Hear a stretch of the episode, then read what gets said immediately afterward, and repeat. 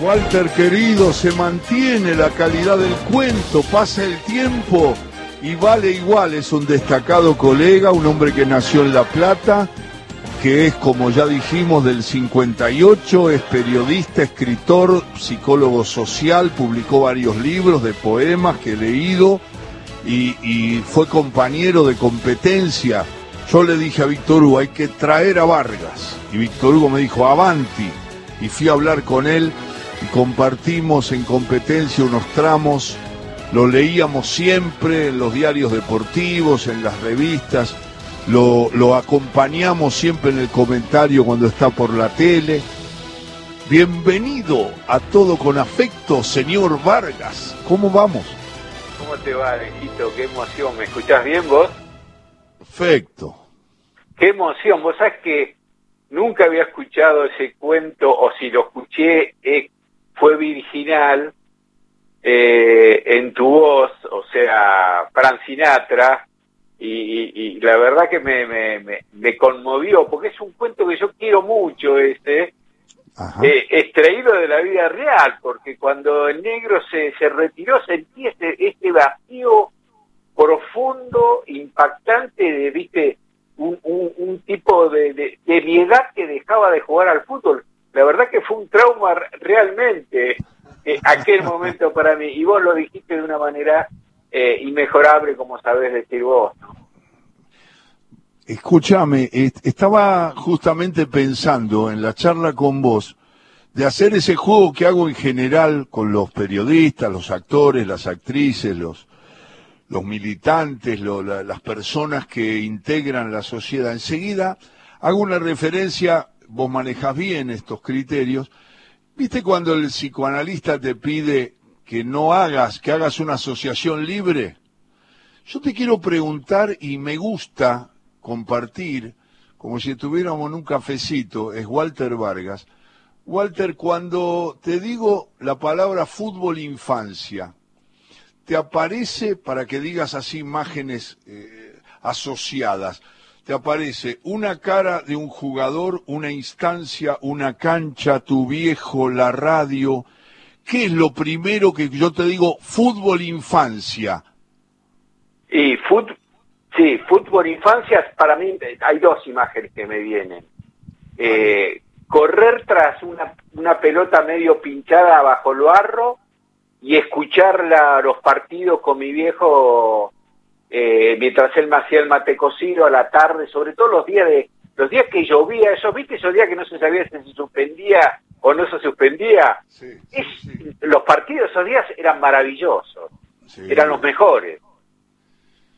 Tienen, vos que sos un gran analista, tienen como, como un matiz dramático. Yo no sé qué le da la lluvia más allá del barro y de, de la complicación de un pique, de, una pelota que queda trabada, pero la sensación de una levantada de tu equipo o de un equipo que querés que gane porque te cae bien, eh, eh, en la lluvia tiene un aire heroico, ¿no?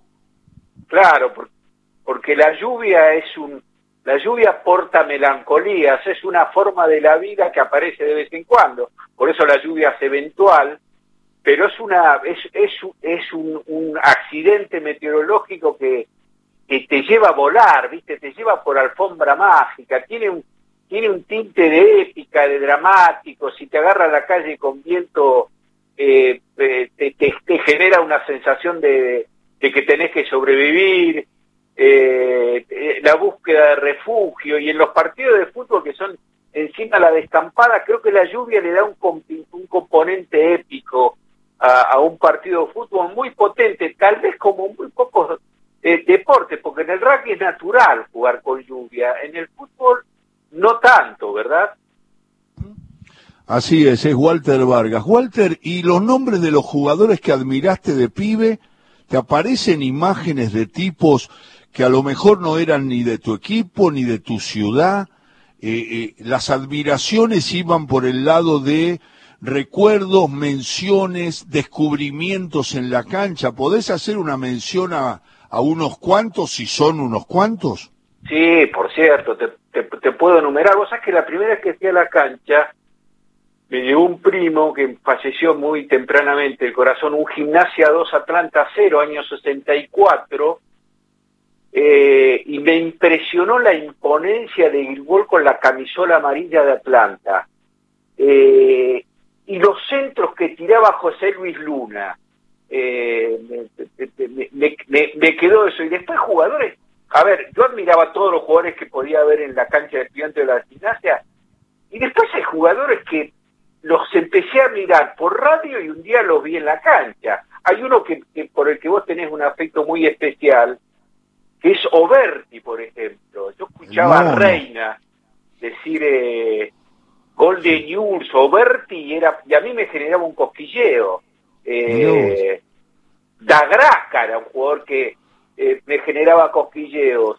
Eh, eh, el Beto Menéndez, yo escuchaba a Menéndez porque encima, yo creo que el negro Fontana Rosa, los primeros también, cuando decía Marrapodi, eh, hay, apellidos que su propia, por su propia fonética eh, portan una emoción más, más fuerte, más vigorosa.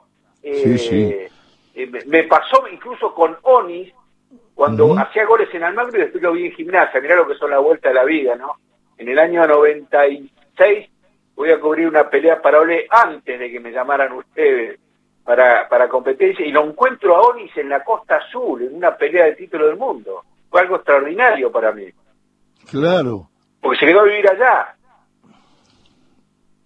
¿El boxeo ocupa un lugar grande en tu vida periodística y, y de recuerdos?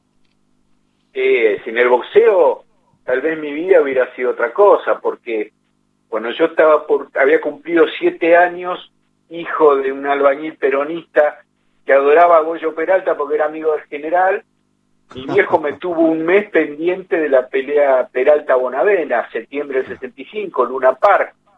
Eh, Bonavena le gana el título del mundo, Goyo cae, y acompañé tanto a mi viejo con esa espera que lloré cuando terminó la pelea esta, escuchando el fallo. Pero vos sabés, Alejo, que eh, ahí se fundó mi amor por el boxeo y durante años me formé para, para ser algún día periodista de boxeo y el boxeo me lleva a Buenos Aires a los 19 años a buscar eh, laburo en la revista Cuadrilátero que dirigía Hernán Santo Nicolini.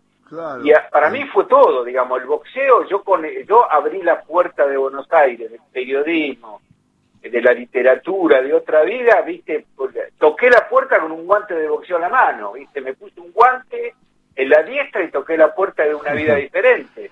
Por eso yo al boxeo le debo un libro y le debo una gratitud de, eterna. Ajá. Si tenés, eh, es Walter Vargas, Walter, si tenés que poner una, una, tres, te doy tres. Dale tres imágenes fuertes de eh, eh, boxeadores argentinos en, campeonatos mundiales o no, o en peleas, que estabas, que presenciaste, que viste por televisión y que te marcaron. Si son algunas más, mencionalas. Bueno, eh, la, primera que tengo es la de la de Monzón con Memenuti. para mí fue impactante porque yo estaba convencido de que Monzón iba a ganar eh, y la vi en un televisor blanco y negro allá en, en el barrio natal, en Berizo, y... Es 7 de noviembre del 70, ¿no? Sí, sí, sí, y después, bueno, la vida me llevó a conocerlo a Monzón y no sé por qué, curiosa razón, cosa que cuento en mi libro del año pasado, El túnel del centenario, Monzón me trataba muy, muy bien a mí. Eh, otra que me viene es, por supuesto, la de Sergio Palma con, con Leorrando, porque yo era muy amigo de Sergio, lo somos todavía, Sergio que está peleando al Parkinson ahora, eh, y Sergio era un amigo de la vida cotidiana, llegamos a vivir juntos un tiempo antes que fuera campeón del mundo, eh, y, nada me cuesta confesar, yo ya hacía un par de años que laburaba en periodismo, eh, que lloraba. Y, la pelea que también me, me conmovió profundamente, que no fue exactamente campeonato del mundo, fue la de Bonavena con, con Clayo, con Ali, esa pelea, yo recuerdo que la vi temblando, Empecé, empezó la pelea, creo que fueron 15 rounds, eh, y después hubo una que me generó mucha tristeza, eh, perdóname que te doy cuatro, Alejo, Oh, la de cuando Falucho Laciar pierde el título Miami con Ivy Roja, pues yo ahí estaba de enviado especial de la agencia DIN y lo vi tan descascarado a Falucho que me, que me, me dio tristeza verlo perder de la manera en la que perdió. ¿Tenés algún vínculo, Walter, con las emociones y el dramatismo de Galíndez Skates el día que mataron a Ringo Bonavena? Sí, vos sabés que yo fui a jugar al fútbol, en los sábados jugamos, el, picado era religioso, eh, y cuando llegué, mi papá me dijo, porque yo llegué, volví a mi casa para ver la pelea de Skates, me dijo, lo mataron a Bonavena y para mí fue un impacto, estuve todo el día impactado, eh, y tengo la imagen de, del, del, corte y de lectura tratando de que el árbitro no parara la pelea, porque en esa época, viste, qué descalificación, nocaut técnico, ya lo habían robado a Jorge Fernández con Griffith con un golpe bajo evidente, nocaut técnico, que también merecía descalificación, eh, y esa es otra pelea que viví de manera...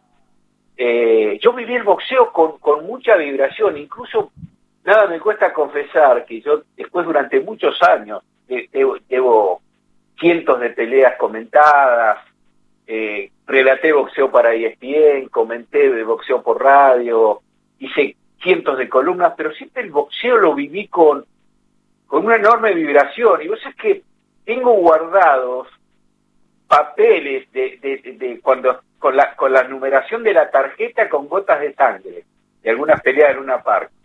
Qué bárbaro. y no los quiero tirar, ¿eh? Claro, claro, claro. Eh, Walter, ¿tenés tu, tu tabla personal de, de boxeadores, si querés de todos o de Argentina, o haceme las dos? Si haces un, un cuadro de honor vos, personal, que a vos que te gusta, muchas veces nos preguntás, a los, a los, a los periodistas, a los que te acompañamos, nos preguntás los cinco mejores jugadores.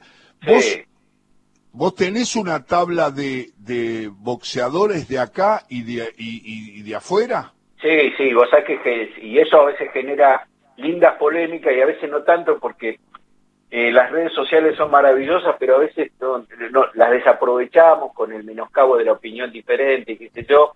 Uh. Eh, sí, eh, a ver, Monzón es el más grande campeón del mundo que dio la Argentina. Estoy hablando del más grande campeón del mundo, no del más grande estilista. Eh, Loche fue un prodigio que irrepetible. Gustavo Valla fue Maradona con guante. Estás por Monzón y Loche. Sí, y, Gustavo, Valla fue Maradona con guantes. Lo que pasa que mm. Gustavo se malogró rápidamente por la adicción al alcohol. Y lo puedo decir públicamente porque él lo dice. Y de hecho él hace años que que ya no bebe y da, da, da clases sobre recuperación, instruye a los jóvenes para no, que no caigan en este tipo de adicciones. Vaya fue, eh, un, prodigio. Después un campeón poco reconocido, Palucho Laciar. Palucho, Palucho Laciar peleó contra 11 campeones del mundo, hizo casi 100 peleas, eh, fue tres veces campeón del mundo, las tres veces la ganó afuera eh, y nunca fue noqueado. Laciar tiene que estar necesariamente en mi ranking. Y después el quinto, y el quinto puede, el quinto está ahí entre Galíndez, eh, el Roña Castro y Maravilla Martínez, así dicho, diciéndotelo así rápidamente. Sí, debes haber visto pocos boxeadores que se vinculen con la guapesa como Víctor Emilio Galíndez, ¿no? Definitivamente, con un añadido. Galíndez es el caso inverso a Sergio Palma. Sergio era estilista y después se hizo peleador, o Zacarías lo hizo peleador. Galíndez era peleador, guapo, corajudo, y aprendió a boxear, a contragolpear, a pensar más las peleas a, los a los 27 años. Déjame decirte, ya que me lo preguntaste, que Robinson es para mí es el mejor boxeador de todos los tiempos. Ah. Ray Sugar Robinson. El más completo. Para mí fue más completo, incluso por ahí estoy diciendo una herejía, para mí fue más completo que Cassius Clay. Ajá. Lo pones a Robinson arriba de todos y después que mencioname dos o tres más del, del ámbito internacional. Y yo te nombro, a, a Joel Luis me pareció un boxeador majestuoso, Roberto Mano de Piedra Durán no puede faltar de ningún ranking y hay un boxeador eh, que invito a, a, tus muchos seguidores Alejo que lo buscan en YouTube, que murió a los 23 años, es uno de los dos boxeadores que murió siendo, creo que son dos o tres, campeón del mundo, o sea, estaba en ejercicio del título y murió trágicamente accidente de auto, así como el japonés Mayaoba había muerto en el 71. Salvador Sánchez, el mexicano, eh, no, no dejo de ver las peleas. Salvador Sánchez le pegó una parilla descomunal a Wilfredo Gómez que parecía invencible. Salvador Sánchez fue una máquina extraordinaria de boxear y de pelear. Boxeaba cuando peleaba y peleaba cuando boxeaba. Eh, lo que pasa es que murió a los 23 años y todo fue muy rápido para Sal Sánchez en la vida. Pero es uno de los cinco mejores boxeadores que vi. En la voz de Walter Vargas, el periodista nos está contando sus recuerdos, sus, sus, predilecciones. Eh, eh, una pregunta que hago mucho y que sabés que hice mucho y que tiene una respuesta habitual, pero a veces hay personas que no dicen lo que parece que todo el mundo sostiene. ¿Viste, Walter, o tenés referencia a que hubo algún jugador arriba de Diego Maradona? No, hubo uno más perfecto pero no tan bello y la belleza más bella que la perfección. Eh, alguna vez lo escribí. Tal vez Pelé haya sido más perfecto, pero mejor que Maradona no. Eh, le vi hacer cosas a Maradona que no le vi hacer ni a Pelé, ni a Messi, ni a Christ, ni a Zidane, ni a Platini. Y nadie es más bello que Maradona. No, hay, no puede haber perfección más sublime que la belleza y ningún jugador jugó tan bellamente al fútbol como Maradona. ¿Por qué en el ranking de los boxeadores de afuera no pusiste a Leonard? Y yo creo que Leonard fue un extraordinario boxeador, bendecido por también por, por muy buena prensa, digamos. Garpa nombrarlo a Leonard, que fue un monstruo, eh, pero ahí yo tengo un problema, porque yo eh, era más seguidor de Hagler eh, y para mí Leonard no le, no le había ganado a Hagler, pero a ver, ahí ya entré en una cosita muy chiquita, Alejo, del bordado fino de, la predilección, por eso no lo puse a, a Leonard. A mí me llenaba, por ejemplo, más Larry Holmes, que me parece un boxeador eh, al que no se valoró lo suficiente, un tremendo campeón del mundo. Era muy difícil boxear con, con esos más de 100 kilos de, de Larry Holmes que parecía hasta obeso eh, y boxeaba maravillosamente bien. Para mí Holmes, estamos hablando de categorías diferentes, fue más completo que Lennart. Lo que pasa es que Lennart, eh, todo lo que hacía Lennart por su, por su propia manera de moverse y porque tenía una gran técnica, vestía mucho más, ¿viste? Es como los zurdos que juegan al fútbol, ¿viste? Que un zurdito más o menos eh, por ser zurdo parece que luce más que un diestro que juega mejor que él. Leonard, que era muy estético, era muy plástico, pegaba retrocediendo, démosle ese mérito, y fue un gran boxeador, eh, hacía lucir más lo que lo, lo, que sabía hacer. y entonces ahí eso me, me hace un poquito de ruido, pero perfectamente Leonard podría estar en esta lista, claro. Eh, Walter, eh, es Walter Vargas, está charlando con nosotros. En el terreno de, sé que sos un gran lector. Sí.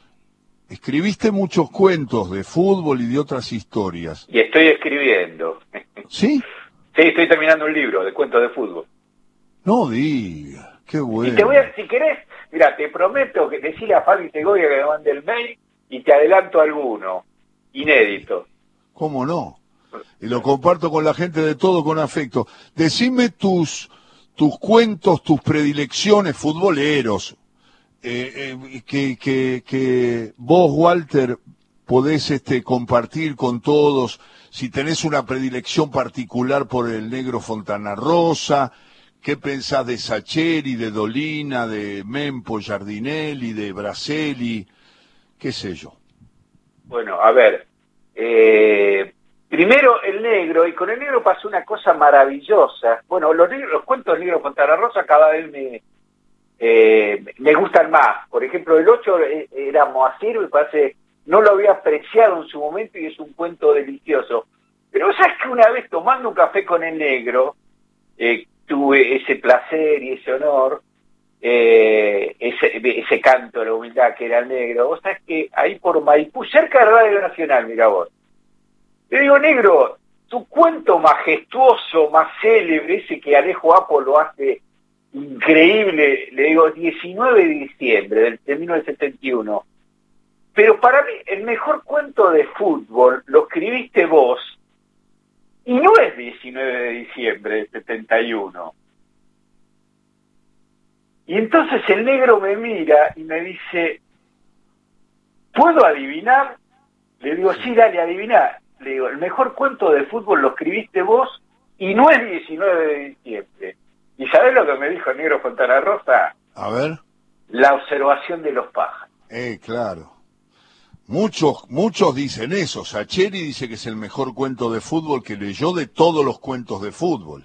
Es, eh, bueno, eh, hay, eh, el propio Eduardo ha escrito cuentos maravillosos. Esperando Lotito es una, es una delicia. Nombraste a, a, nombraste a, Rodolfo Braselli, que es un todocampista extraordinario. A Mempo, podía haber nombrado al extraordinario Juancito Sasturain eh, pero la observación de los pájaros condensa, será porque yo a los a los dos Alejo sigo siendo un loco futbolero que cuando no está laburando se desvela por sus colores y si pierde su equipo es un mal día eh, y si su equipo está jugando un clásico es un día extraordinario que puede ser de dicha o de desdicha, ese cuento del negro condensa todo de una manera eh, extraordinaria, no, no, no, es imposible condensar esa emoción contenida, esa, eh, que es la vida y la muerte en términos simbólicos para el futbolero, eh, el día que se juega un clásico, un partido importante, es imposible hacerlo mejor de lo que lo hizo el negro en la observación de los pájaros. Siempre ayudas a pensar, siempre me gusta encontrarme con vos Saludo a tu gente y te agradezco mucho, Walter, este ratito en todo con afecto y espero los cuentos.